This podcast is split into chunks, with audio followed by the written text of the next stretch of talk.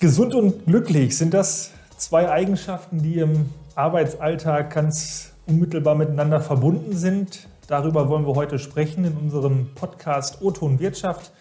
Mein Name ist Thilo Sommer aus der Online-Redaktion der IAK und zu Gast ist Dr. Uta Walter. Sie ist Dozentin, Trainerin und Beraterin für betriebliches Gesundheitsmanagement und, das lese ich jetzt mal besser vor, denn es ist ein, ein langer Titel, sie ist auch Geschäftsführerin des weiterbildenden Studienangebots Betriebliches Gesundheitsmanagement im Zentrum für wissenschaftliche Weiterbildung an der Uni Bielefeld. Schön, dass Sie sich die Zeit genommen haben und guten Tag, Frau Dr. Walter. Ja, schönen guten Morgen, Herr Sommer. Ich bedanke mich für die Einladung. Frau Walter, wie wichtig sind dann gesunde Mitarbeitende für den Erfolg eines Unternehmens? Ja, ähm, ich glaube, dass man sagen kann, dass gesunde Mitarbeiter und Mitarbeiterinnen heute der Erfolgsgarant schlechthin sind ähm, für den Unternehmenserfolg, weil ähm, ja nur Mitarbeiterinnen und Mitarbeiter, die sich am Arbeitsplatz wohlfühlen, die gerne zur Arbeit kommen, machen schlussendlich auch einen guten Job ähm, leisten gute Arbeit, liefern gute Arbeitsergebnisse ab und ähm, sichern damit schlussendlich auch den Erfolg eines Unternehmens. Und ein wichtiges Instrument, um das äh, zu gewährleisten, kann oder muss vielleicht als betriebliche Gesundheitsmanagement sein. Da, darüber wollen wir heute sprechen in aller Ausführlichkeit. Ähm, vielleicht zum Anfang so eine kleine Erklärung jetzt von Ihnen als Expertin. Was versteht man überhaupt darunter? Was gehört zum Kurz äh, BGM ist es, ne? Ja. ja, von BGM sprechen wir tatsächlich heute in der Fachwelt und ähm, ich denke, dass man schon sagen kann, dass es in der Fachwelt mittlerweile einen breiten Konsens darüber gibt, was ein professionelles Gesundheitsmanagement ausmacht. Ähm, und das gilt auch ganz egal, in welches Unternehmen wir schauen. Das gilt für ein großes Unternehmen, das gilt auch für ein kleines Unternehmen, das gilt für ein Stahlwerk genauso wie für ein Krankenhaus oder eine öffentliche Verwaltung.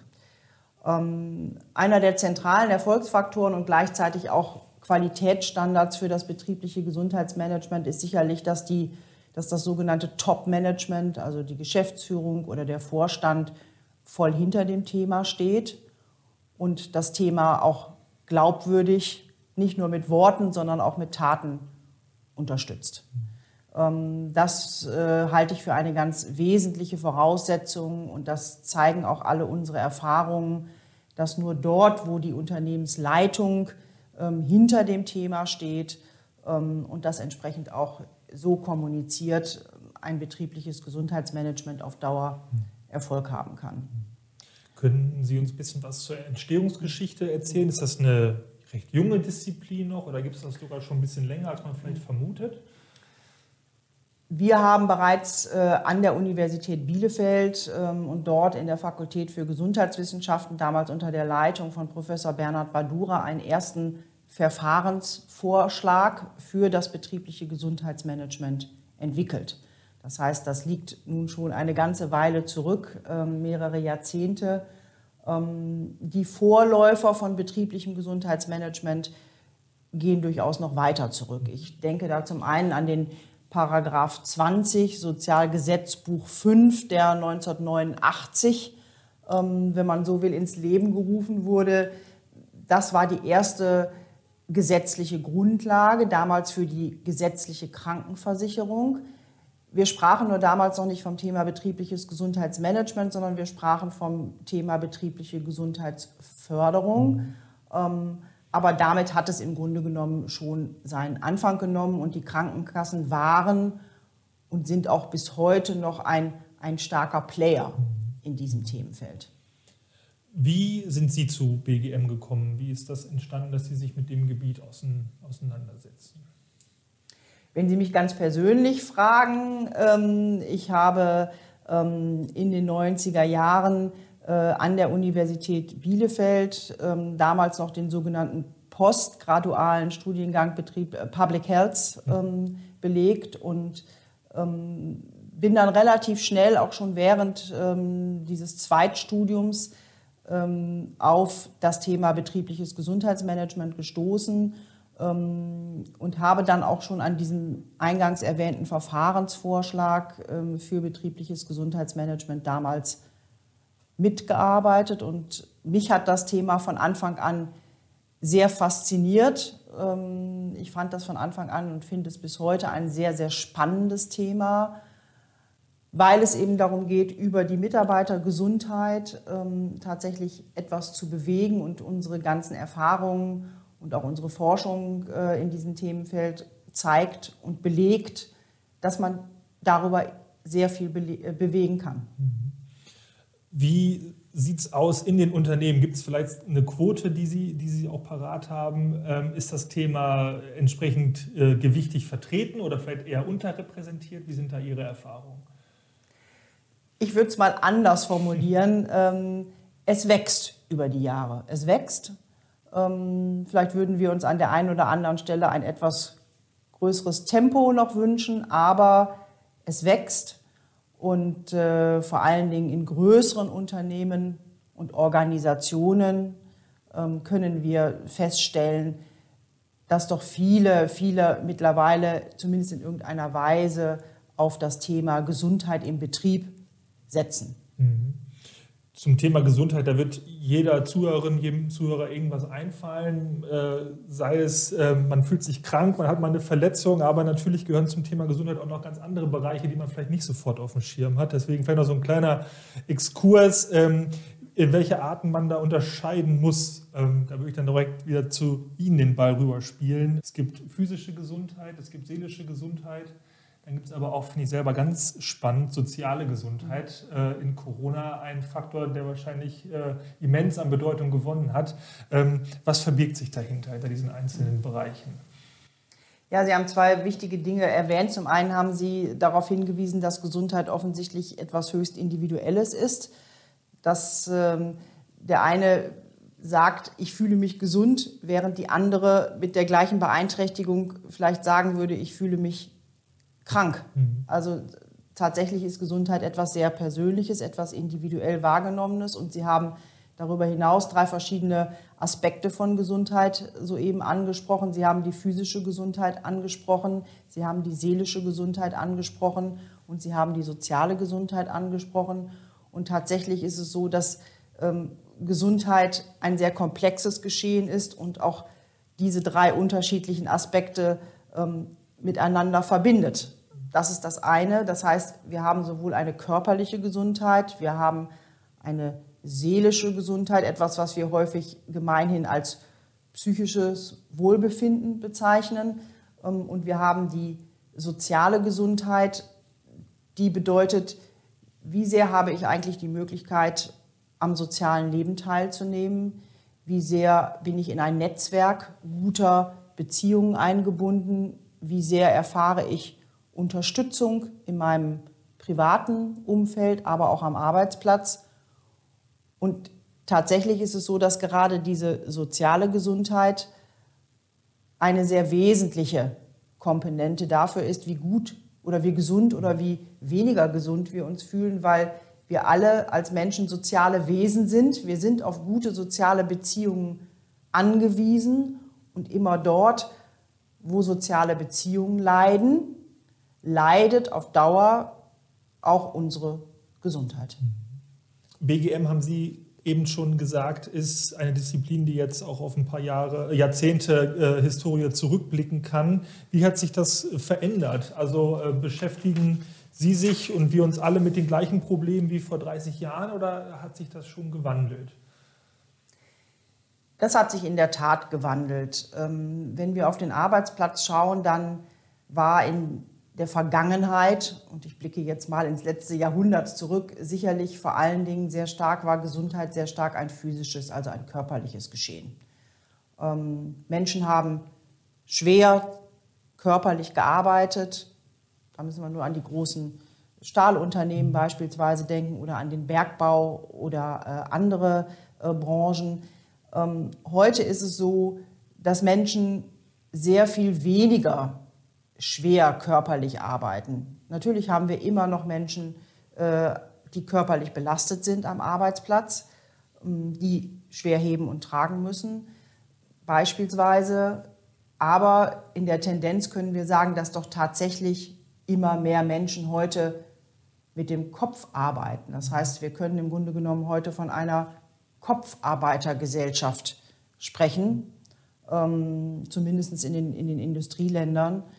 Und ähm, damit ändern sich Arbeitsaufgaben, Arbeitsanforderungen, Arbeitsbelastungen und damit schlussendlich in der Folge möglicherweise auch gesundheitliche Beeinträchtigungen. Das heißt, heute, und das zeigen uns alle Daten, die wir dazu vorliegen haben, ähm, sind Menschen am Arbeitsplatz sehr stark von psychischen Beeinträchtigungen betroffen, ähm, sehr viel stärker, als das vielleicht noch vor einigen Jahrzehnten der Fall war. Mhm. Gesundheit bleibt was Individuelles, aber jetzt äh, haben Sie gerade schon die psychischen Belastungen äh, erwähnt. Äh, sind das auch die Beschwerden, unter denen die Arbeitnehmerinnen und Arbeitnehmer am häufigsten leiden oder kann man das so jetzt auch nicht unterbrechen? Man muss ja immer darauf schauen, welche Daten liegen uns vor. Eine wichtige Datenquelle dafür sind äh, die Arbeitsunfähigkeitsdaten der Krankenkassen und die zeigen ein sehr eindeutiges Bild.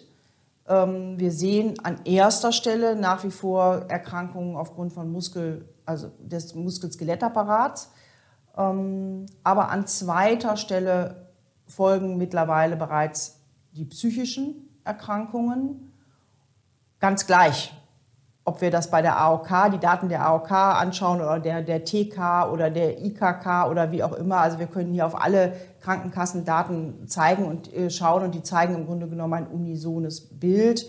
Die psychischen Erkrankungen sind sehr stark auf dem Vormarsch, liegen, wie gesagt, mittlerweile an Platz zwei des Arbeitsunfähigkeitsgeschehens, während andere ähm, Erkrankungen ich hatte eben erwähnt, die Muskel-Skeletterkrankungen, aber wir denken natürlich auch an Herz-Kreislauf-Erkrankungen oder äh, Erkrankungen des Verdauungsapparates. Seit vielen Jahren eher stagnieren im Arbeitsunfähigkeitsgeschehen oder sogar rückläufig sind. Was können Unternehmen machen, um den Arbeitsplatz möglichst ja, mitarbeiterfreundlich, gesundheitsfreundlich äh, zu gestalten? Bisschen fiese Frage gebe ich zu, ähm, weil wir natürlich jetzt auch über Solo-Selbstständige sprechen, bis hin zum Großkonzern, wo es um Fabrikarbeit geht. Aber wenn Sie so einen perfekten Arbeitsplatz mal so in die Luft malen könnten, was, wie sieht der denn ungefähr aus oder was gehört auf jeden Fall dazu? Ja, die Frage ist tatsächlich ähm, nicht so einfach, was den perfekten Arbeitsplatz ausmacht, weil ebenso wie Menschen Gesundheit sehr unterschiedlich empfinden, haben sie auch sehr unterschiedliche Bedürfnisse, was ihren Arbeitsplatz betrifft. Da müssen wir nur auf die aktuelle Situation schauen und das Thema Homeoffice. Es gibt Menschen, die sehr gerne von zu Hause aus arbeiten, die sich da wohlfühlen und sagen, dass ich kann hier einen genauso guten Job machen ähm, wie im Büro vor Ort. Und es gibt Menschen, die sagen, Homeoffice passt gar nicht zu mir. Für mich ist es wichtig, täglich in das Unternehmen zu gehen, dort meine Kolleginnen und Kollegen zu treffen, mich auszutauschen, vielleicht gemeinsam Mittagessen zu gehen, etc. etc. Daran erkennt man aber schon, ähm, dass es den idealen Arbeitsplatz so nicht gibt, sondern wie gesagt, der Einzelne hat da sehr unterschiedliche Bedürfnisse. Gleichwohl können wir natürlich, und dazu haben wir auch in den vergangenen Jahren und Jahrzehnten sehr viel geforscht, sagen, was wichtige Erfolgsfaktoren über alle Unterschiede hinweg sind ähm, dafür, dass sich Menschen am Arbeitsplatz wohlfühlen. Und da können wir ganz klar sagen, das sind zum einen tatsächlich ist es die Frage der Führung, also wie gut werde ich geführt von meinem unmittelbaren Vorgesetzten, wie gut klappt beispielsweise die Kommunikation, wie viel Feedback bekomme ich von meinem Vorgesetzten, erfahre ich Wertschätzung und Anerkennung durch meinen Vorgesetzten. Also die Führungsqualität spielt eine große Rolle für einen, jetzt bleibe ich in Ihrem Bild, perfekten Arbeitsplatz. Ähm, Gleichzeitig auch die sozialen Beziehungen im Team. Wie gut verstehe ich mich mit meinen unmittelbaren Kolleginnen und Kollegen? Haben wir ein Vertrauensverhältnis?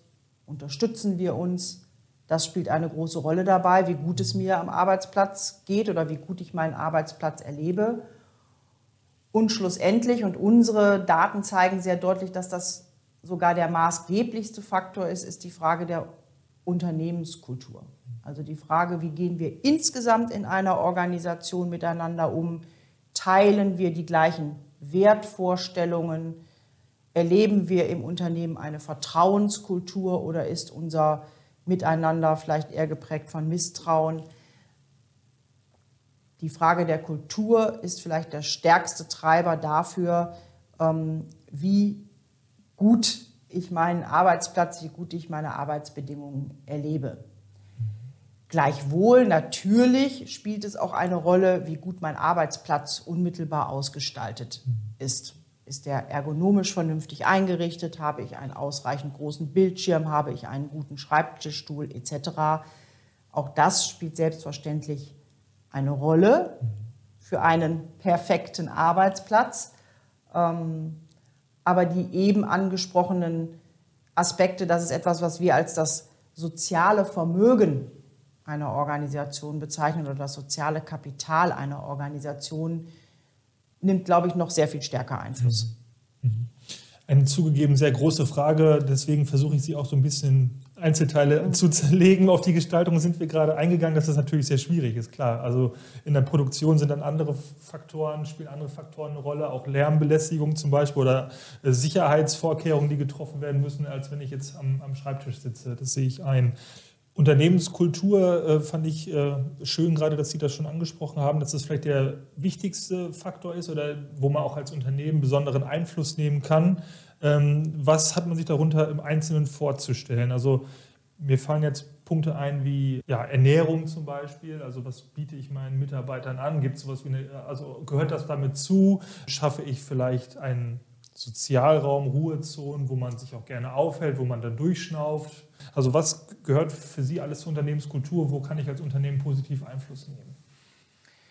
Sie haben recht, das ist erstmal ein, ein, ein großer Begriff, das Thema Kultur. Und äh, natürlich äh, gehören ganz unterschiedliche ähm, Facetten dazu. Die Aspekte, die Sie soeben angesprochen haben, kann man vielleicht als ehestes oder am ehesten mit ähm, der Begrifflichkeit einer Gesundheitskultur mhm. ähm, umfassen. Und dazu ähm, gehört dann tatsächlich die Frage, was für ein Ernährungsangebot äh, biete ich äh, meinen äh, Beschäftigten, ähm, biete ich meinen Beschäftigten darüber hinaus Ruhe- und Sozialräume, biete ich vielleicht äh, auch die Möglichkeit einer Massage am Arbeitsplatz und so weiter und so fort.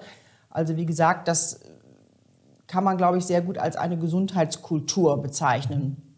Darüber hinaus gehört aber zum Thema der Unternehmenskultur sehr viel mehr. Ich hatte es eben schon versucht, ein bisschen zu umreißen. Ich glaube, dass es tatsächlich äh, sehr stark mit der Frage zusammenhängt, ähm, ob man in einem Unternehmen die gleichen Wertvorstellungen teilt, ähm, ob man sich untereinander vertraut, ob man wertschätzend insgesamt miteinander umgeht.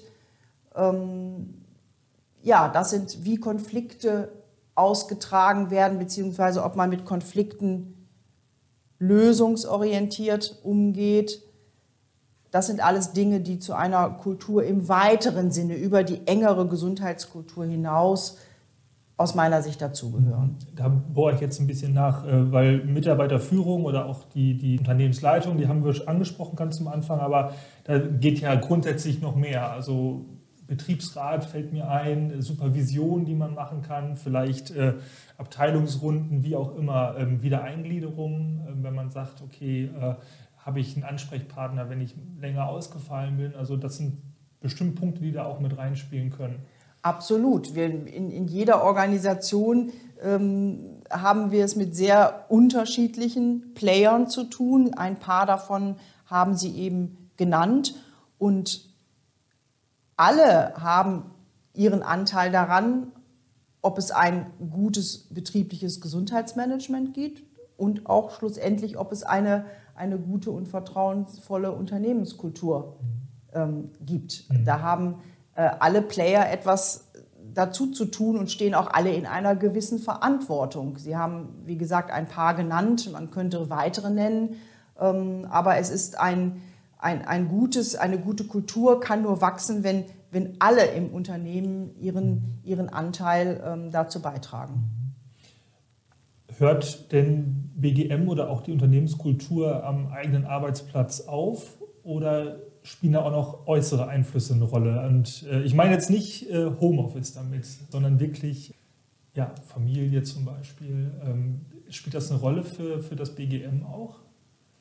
Beziehungsweise den, den Umgang damit? Also ich denke jetzt an Punkte wie Flexibilität. Was ist, wenn ich vielleicht Kinder zu betreuen habe ja. oder Angehörige pflegen muss? Ähm, Selbstverständlich ist das auch ein wichtiger Punkt. Ähm, das, was Sie gerade ansprechen, ist ja so das, was wir so als Neudeutsch so ein bisschen als die Work-Life-Balance oder die Balance zwischen Privat- und Arbeitsleben bezeichnen. Mm, das spielt eine große Rolle und das haben wir, glaube ich, alle ähm, sehr stark jetzt auch im, Laufe der Pandemie erlebt, ähm, wie wichtig das ist, hier auch für ja, eine gewisse Flexibilität zu sorgen Menschen auch zu ermöglichen, beispielsweise im Homeoffice ähm, zu arbeiten, wenn die Kinderbetreuung ähm, sich nicht anders regeln lässt oder wenn es einen anderen Versorgungsauftrag gibt. also hier Möglichkeiten für die Beschäftigten einzuräumen, spielt sicherlich eine große Rolle. Und dazu kommt, dass jüngere Beschäftigte heute auch andere Ansprüche an Arbeit haben als vielleicht ältere Beschäftigte.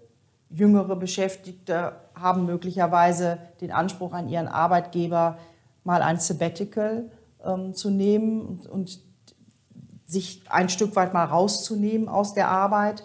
Auch das gehört sicherlich zu einer guten Kultur dazu, jüngeren Beschäftigten entsprechende Möglichkeiten einzuräumen, damit sie auf Dauer motivierte und engagierte Arbeitnehmerinnen und Arbeitnehmer bleiben. Kleine Unternehmen oder auch Solo-Selbstständige, die verfügen in der Regel nicht über die Ressourcen, wie es größere Betriebe tun. Was können Sie denen raten, wenn die sich auch in dem Bereich entsprechend aufstellen möchten und da möglichst gut unterwegs sind? Ja, das ist ein wichtiger Punkt, den Sie ansprechen. Ähm, in der Tat ist es so, dass große Unternehmen über ähm, ganz andere Ressourcen verfügen, wenn es darum geht, ein, ein, ein professionelles BGM aufzubauen und zu etablieren, können das mehr oder weniger aus eigener Kraft tun. Das können klein- und mittelständische Unternehmen hm, nicht so tun, weil sie einfach über diese Ressourcen nicht verfügen. Hier ist es, glaube ich, wichtig, ähm, sehr stark auf externe Partner zu schauen, nach externer Unterstützung zu suchen. Es gibt viel externe Unterstützung, externe äh, Beratung, auf die kleinere und mittelständische Unternehmen sehr gut zurückgreifen können. Ich denke an die bereits angesprochenen Krankenkassen, die hier ein wichtiger Player, wie gesagt, nach wie vor sind. Ähm, aber selbstverständlich stehen auch andere Partner zur Verfügung, wie beispielsweise die Berufsgenossenschaften, oder auch die IHK ähm, oder auch ähm, Beraterinnen und Berater, die frei am Markt tätig sind. Also hier gibt es mittlerweile ein, ein großes Feld an, ähm, an, an professioneller externer Beratung und ähm, nicht nur an Beratung, sondern tatsächlich auch an monetärer Unterstützung. Und da macht es sicherlich äh, Sinn, ähm, diese Unterstützung auch in Anspruch zu nehmen. Darüber hinaus macht es sicherlich auch Sinn, ähm, dass sich kleinere Unternehmen untereinander vernetzen ähm, und unterstützen. Ähm, das ist sicherlich eine weitere Möglichkeit, um sich auch hier als, als kleines oder mittelständisches Unternehmen gut in dem Thema aufzustellen.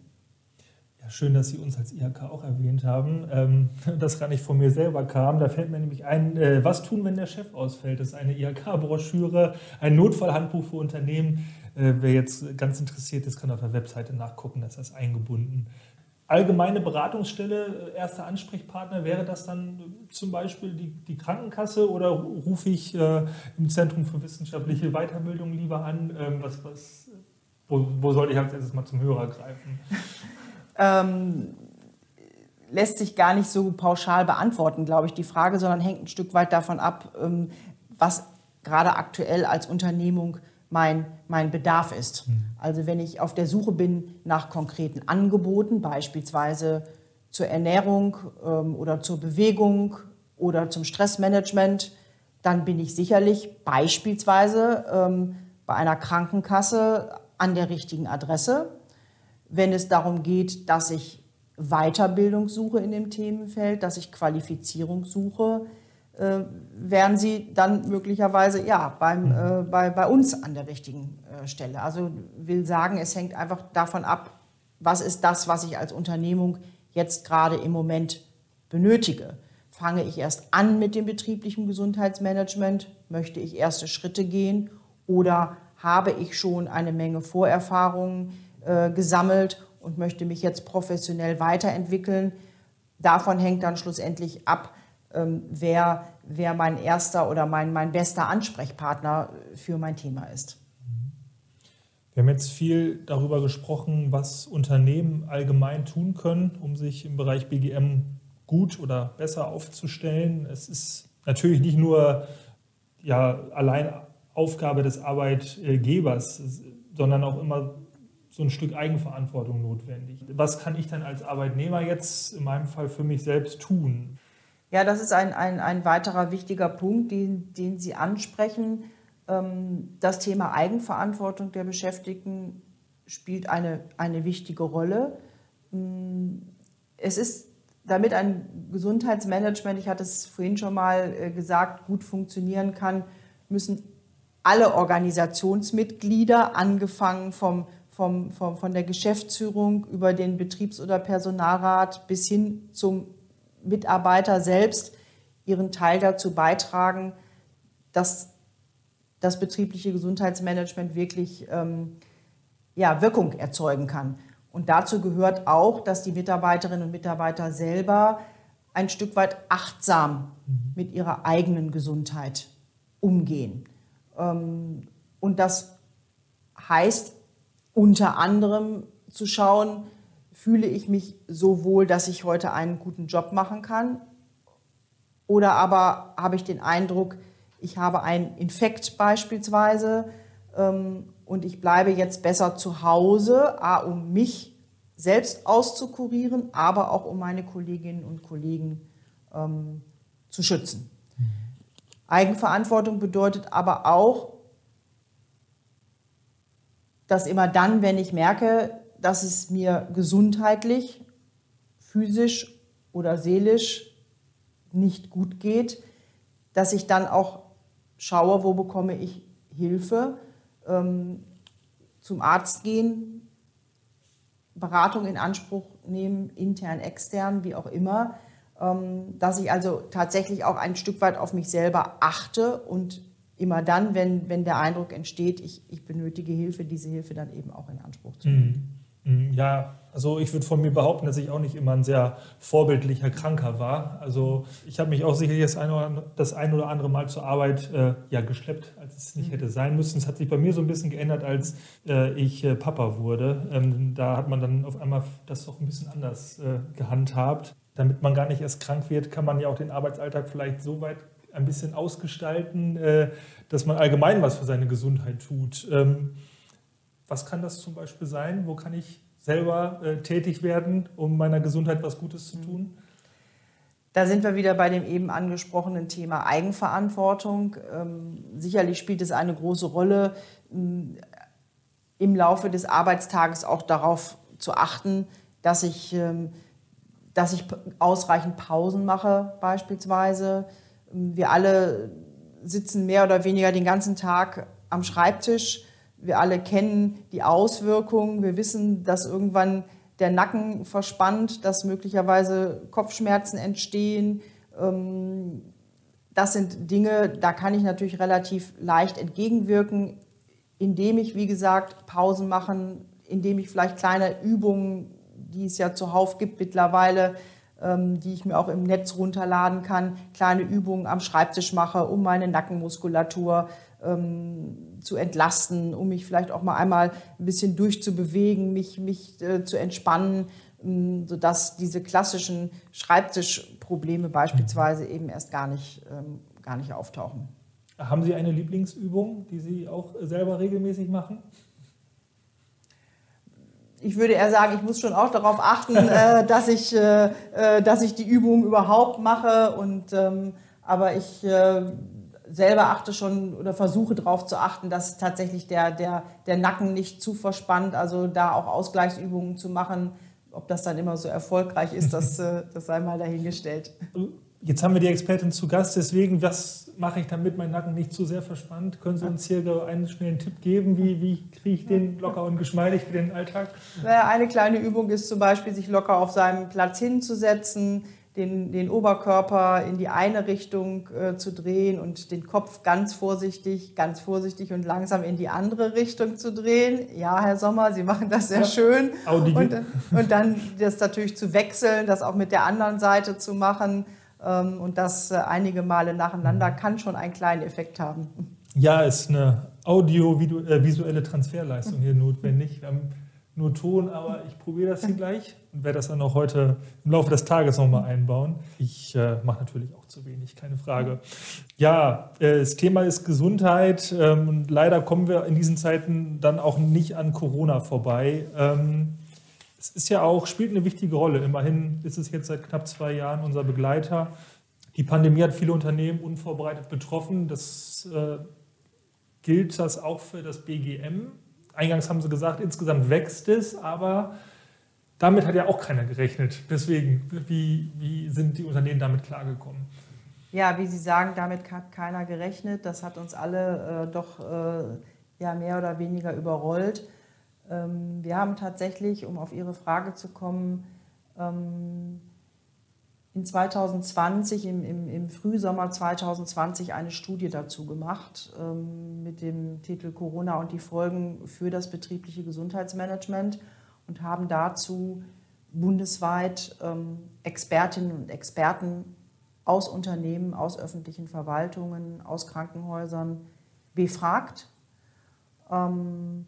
Und es hat sich äh, in unserer Studie äh, sehr deutlich gezeigt, dass zumindest am Anfang ähm, der Krise, dass die Krise sehr deutliche Auswirkungen auf ähm, das betriebliche Gesundheitsmanagement und gehabt hat. Und ich schließe jetzt auch die betriebliche Gesundheitsförderung hiermit ein. Man kann sich vorstellen, dass wenn die Menschen ähm, nicht mehr vor Ort am Arbeitsplatz sind, sondern in großen Teilen im Homeoffice arbeiten, dass Angebote zur betrieblichen Gesundheitsförderung, sei es Ernährungsangebote, Bewegungsangebote, ähm, Stressmanagementkurse auf einmal gar nicht mehr an den Mann und an die Frau gebracht werden konnten.